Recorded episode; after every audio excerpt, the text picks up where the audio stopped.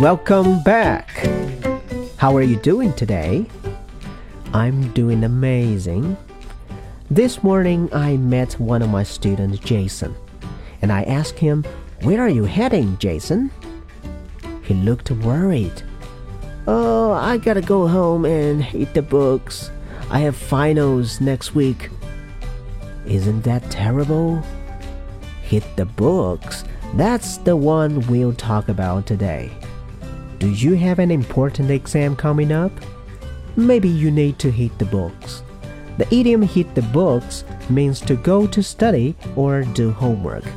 You can use this idiom like someone hits the books. Someone hits the books. For example, I hit the books after dinner. I had so much homework to do. I hit the books after dinner. I had so much homework to do. We'd better hit the books. The exam tomorrow is not going to be easy. We'd better hit the books. The exam tomorrow is not going to be easy. Okay, when was the last time you hit the books? When was the last time you hit the books? Leave a comment and let me know.